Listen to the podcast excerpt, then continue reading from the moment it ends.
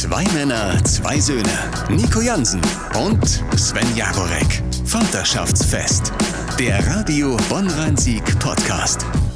Und damit begrüße ich den Mann, der vermutlich als einziger heute schon den neuen James Bond gesehen hat. Grüß dich, Sven. Hallo Nico. Ähm, weiß jeder, dass du der uneheliche Sohn von Pippi Langstrumpf bist oder habe ich dich jetzt geoutet? ich bin der kleine Onkel, so sieht's aus.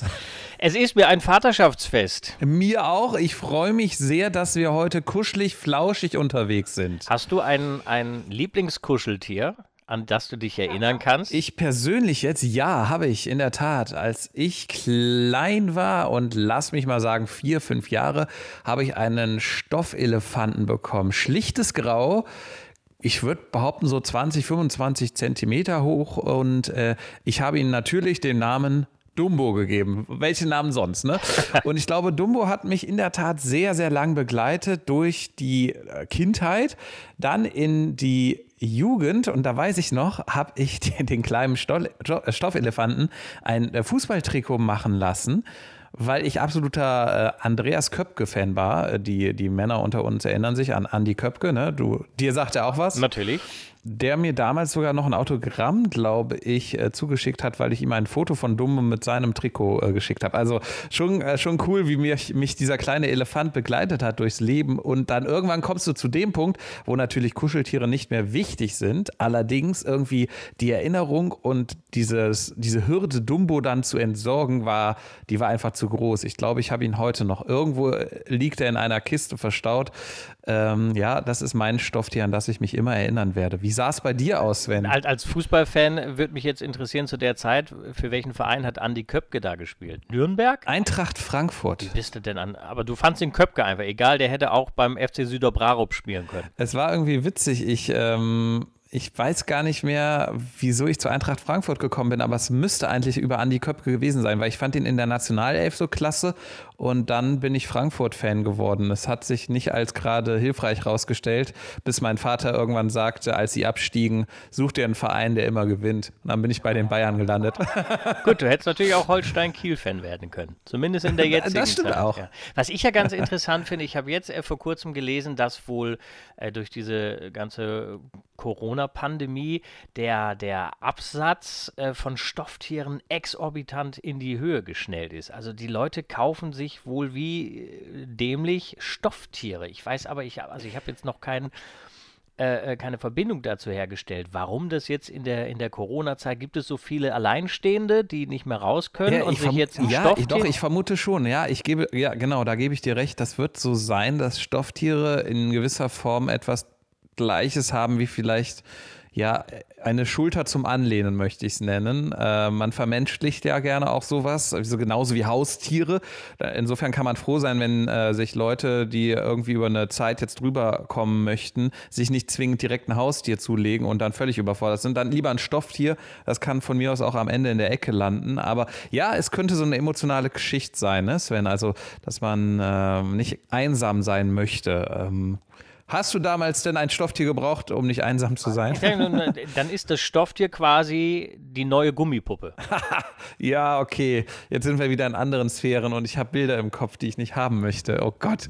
Oh Gott. Aber ich, ich, ich komme nur darauf, weil ich kann, ich habe wirklich, ich wusste ja über was, über welches Thema wir heute sprechen wollen und ich habe ich habe wirklich in den Tiefen meines Kleinhirns äh, äh, gesucht. Bei mir ist das ja noch locker zehn Jahre länger her als bei dir. Aber ich bin nicht drauf gekommen, ob ich ein Lieblingskuscheltier damals hatte. Also mit 18 hatte ich meine erste Gummipuppe. Daran kann ich mich witzigerweise noch erinnern. Die habe ich zu meinem 18. Geburtstag von äh, Freunden geschenkt bekommen, natürlich. Oh, wirk wirklich? Ja.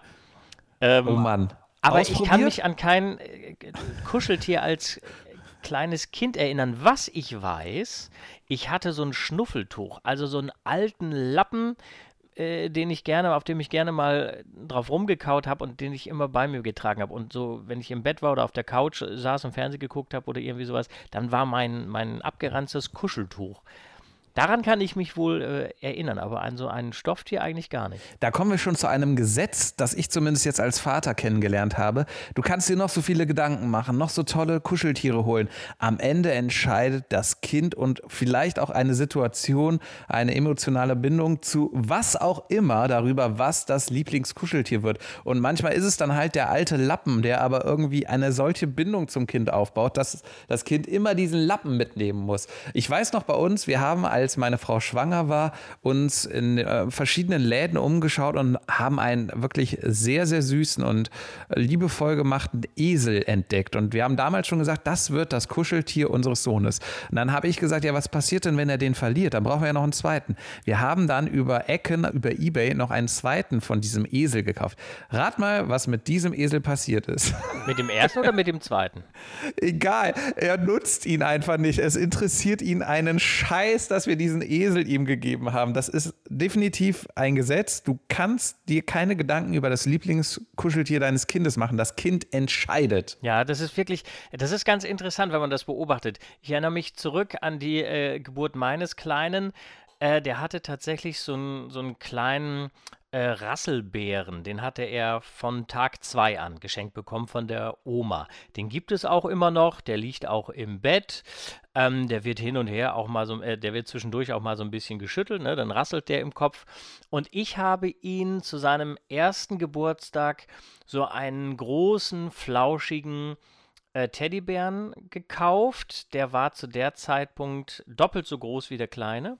Und ja, den drückt er mal, den kuschelt er auch mal, aber er hat ja jetzt nicht so ein inniges Bedürfnis dazu. Und ich weiß noch, außerdem lief er eine Zeit lang mal mit der allerersten Puppe rum, die meine Freundin damals, als sie klein war, geschenkt bekommen hat. Also da rannte er mit so, mit so, mit so einer Babypuppe hier rum.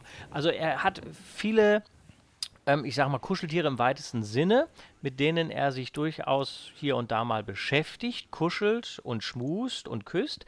Aber es gibt noch nicht das Lieblingskuscheltier. Ich habe gelesen, hm, das kann sich auch durchaus erst so ab zwei, drei Jahren oder ne, zwischen zwei und drei irgendwie rausstellen, rauskristallisieren, welches das Lieblingskuscheltier ist. Aber ich gebe dir recht, ist auch meine Erfahrung, man kann das von außen nichts richtig beeinflussen. Bei uns hat sich dann irgendwann ein Löwe durchgesetzt, als wirklich immer zum Einschlafen im Arm halten. Ich glaube auch, weil mein Sohn als allererstes einen Löwen nachmachen konnte. Also konnte ihn fragen, wie macht der Löwe? Das konnte er relativ schnell. Und äh, meine Eltern haben ihm dann einen kleinen Stofflöwen geschenkt. Der war dann wirklich der Held. Und da sind wir bei einem Punkt, den ich jetzt plötzlich feststelle das Kuscheltier könnte auch dann zum Lieblingskuscheltier werden, wenn es so ein bisschen einen Heldenstatus erreicht. Das merke ich gerade. Unser Kleiner steht völlig auf. Welche Eltern kennen es nicht? Feuerwehrmann Sam. Äh, dieser Feuerwehrtyp ist ja dermaßen beliebt äh, weltweit mittlerweile. Es gibt eine Serie und es gibt Spielzeug und es gibt eben auch, das haben wir dann gekauft, einen Feuerwehrmann Sam als Kuscheltier.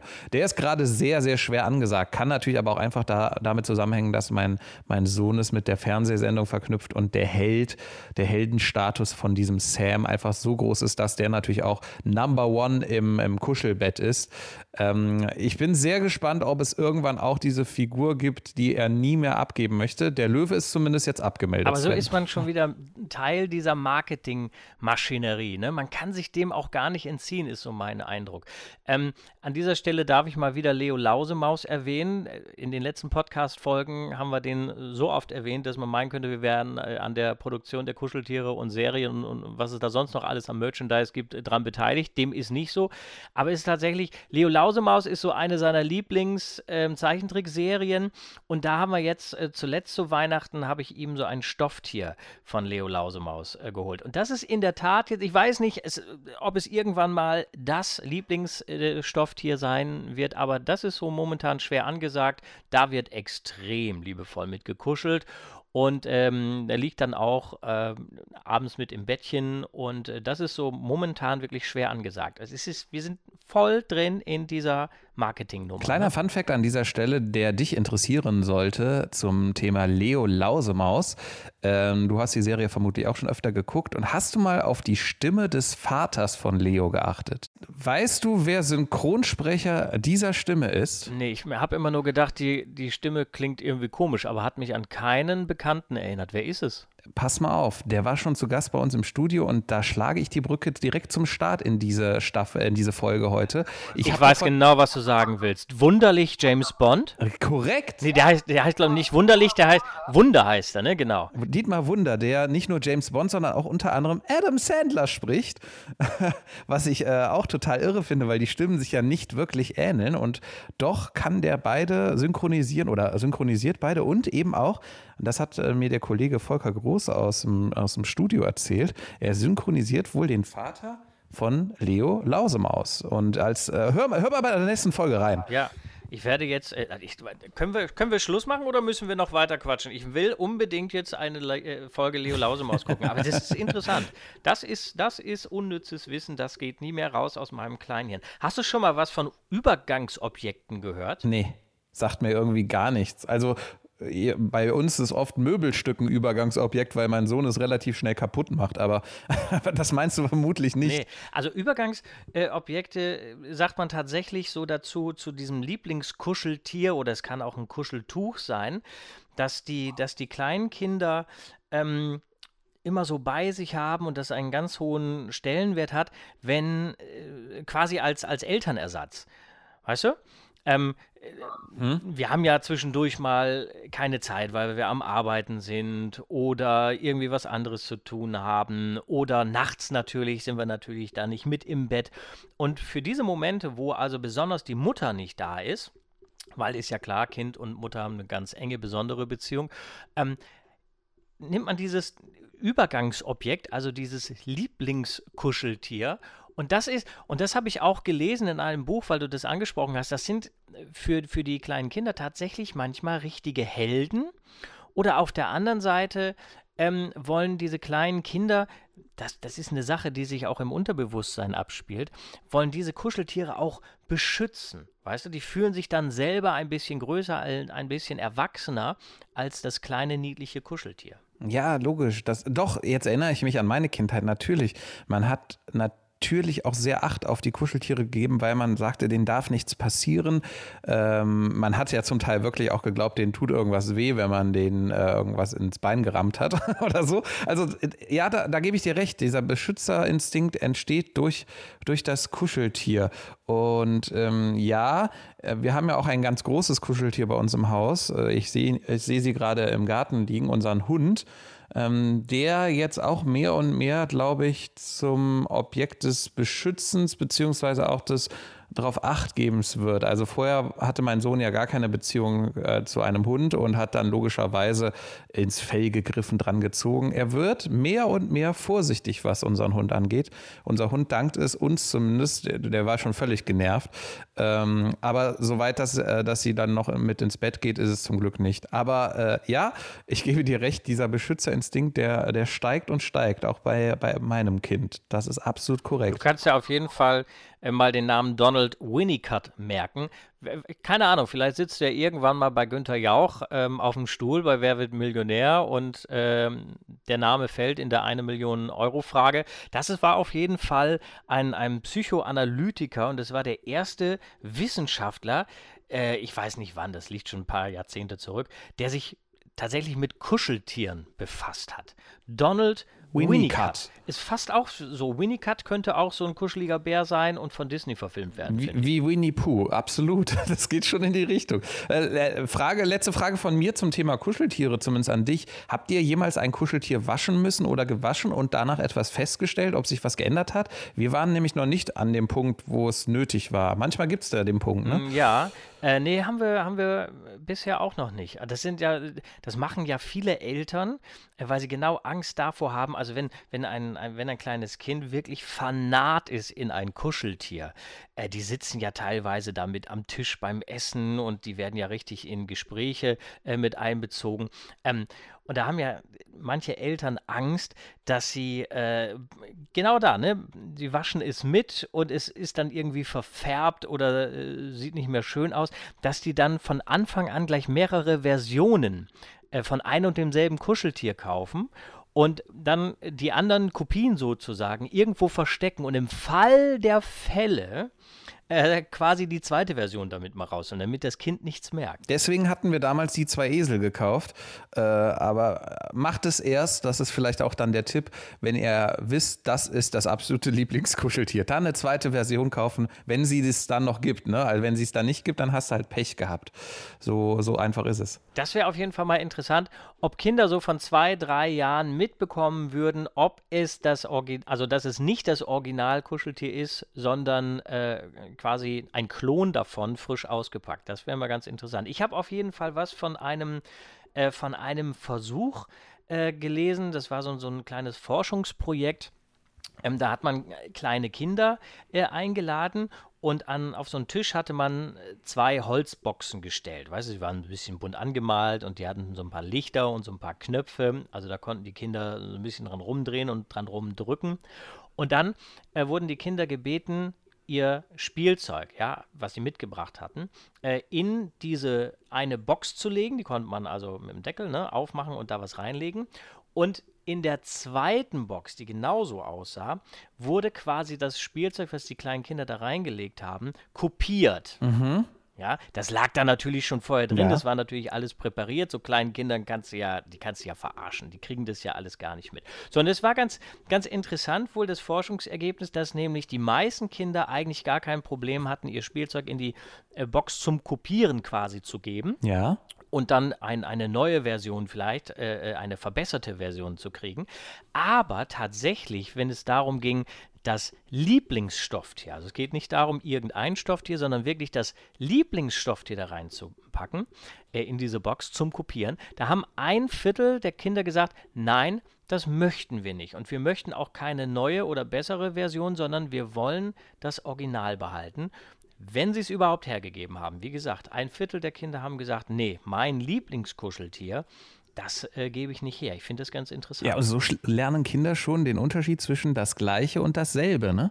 Das ist ja, genau darum geht es ja. Ne? Also das gleiche Kuscheltier äh, zu bekommen, ist eben nicht so attraktiv wie dasselbe. Also das Lieblingskuscheltier in der einen, einen reinen Form, möchte ich sagen, einfach wieder zu bekommen. Spannendes Experiment. Ich dachte, jetzt wird es schon irgendwie wieder schon wieder kritisch, was Experimente angeht. Da gibt es ja auch äh, Versuche, die man lieber nicht öffentlich sagt. Aber das war ein süßes Experiment und definitiv äh, bin ich gespannt, welches Lieblingskuscheltier sich bei unseren Söhnen rauskristallisiert. Am Ende wird es wahrscheinlich irgend so eine, so eine Kriegsheldenpuppe. Aber apropos, gibt es irgendwie Sonderangebote, wo Kuscheltiere günstig zu ähm, besorgen sind? nee, also kuscheltiermäßig habe ich nichts bekommen. Da lohnt sich, da empfehle ich, äh, vielleicht ist das auch mal einfach ein Tipp an dieser Stelle, Kleinanzeigen, ne? also ruhig mal den, das Kuscheltier bei Kleinanzeigen suchen. Es gibt oft die Fälle, da, da komme ich nochmal zurück zu Feuerwehrmann Sam, den wir ja als Kuscheltier haben. Äh, den haben wir gefunden hier in der Ecke, um die Ecke wirklich, in, im Grunde neu, weil ein Opa seiner Enkelin, also eine Mädel, Feuerwehrmann Sam als Stofftier geschenkt hat. Die hatte natürlich gar keinen Bock darauf, weil das ist ja so ein Jungsding. Und seitdem stand das äh, Stofftier ein Jahr im Regal. Dann irgendwann nicht nur im Regal, sondern auch bei Kleinanzeigen. Und meine Frau hat es gefunden und wir haben jetzt im Grunde ein niegelnagelneues Stofftier zum sehr günstigen Preis bekommen. Ähm, und jetzt ist ein Junge zumindest glücklich und das ist mein Sohn. Vielleicht das als kleiner Anzeigen- und Rabatttipp an dieser Stelle. Aber wenn ihr glücklich seid, dann bin ich es auch und dann würde ich sagen, ist das auch ein schönes Schlusswort für die heutige Folge. Es war mir ein Vaterschaftsfest. Zwei Männer, zwei Söhne. Nico Jansen und Sven Jagorek. Vaterschaftsfest. Der Radio Bonn-Rhein-Sieg Podcast.